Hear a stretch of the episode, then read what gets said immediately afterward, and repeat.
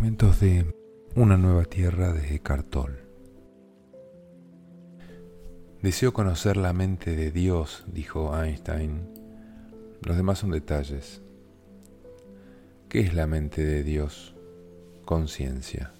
¿Qué significa conocer la mente de Dios? Estar conscientes.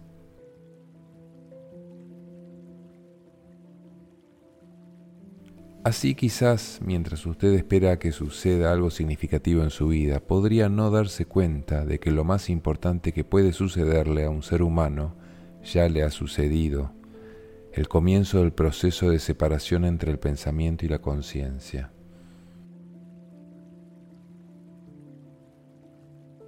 La vida siempre es ahora. La vida entera se desenvuelve en este ahora constante los momentos pasados o los futuros existen solamente cuando los recordamos o los imaginamos, trayéndolos a la mente en el único momento que existe, este.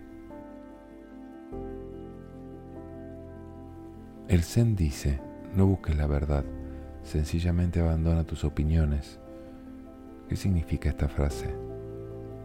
Dejar de identificarnos con la mente lo que somos aflora espontáneamente cuando eso sucede. ¿Cómo podemos alcanzar la paz ahora? Haciendo la paz con el momento presente.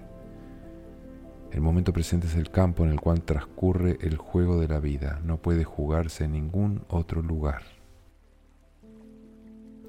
La vida nos pone en el camino las experiencias que más necesitamos para la evolución de nuestra conciencia.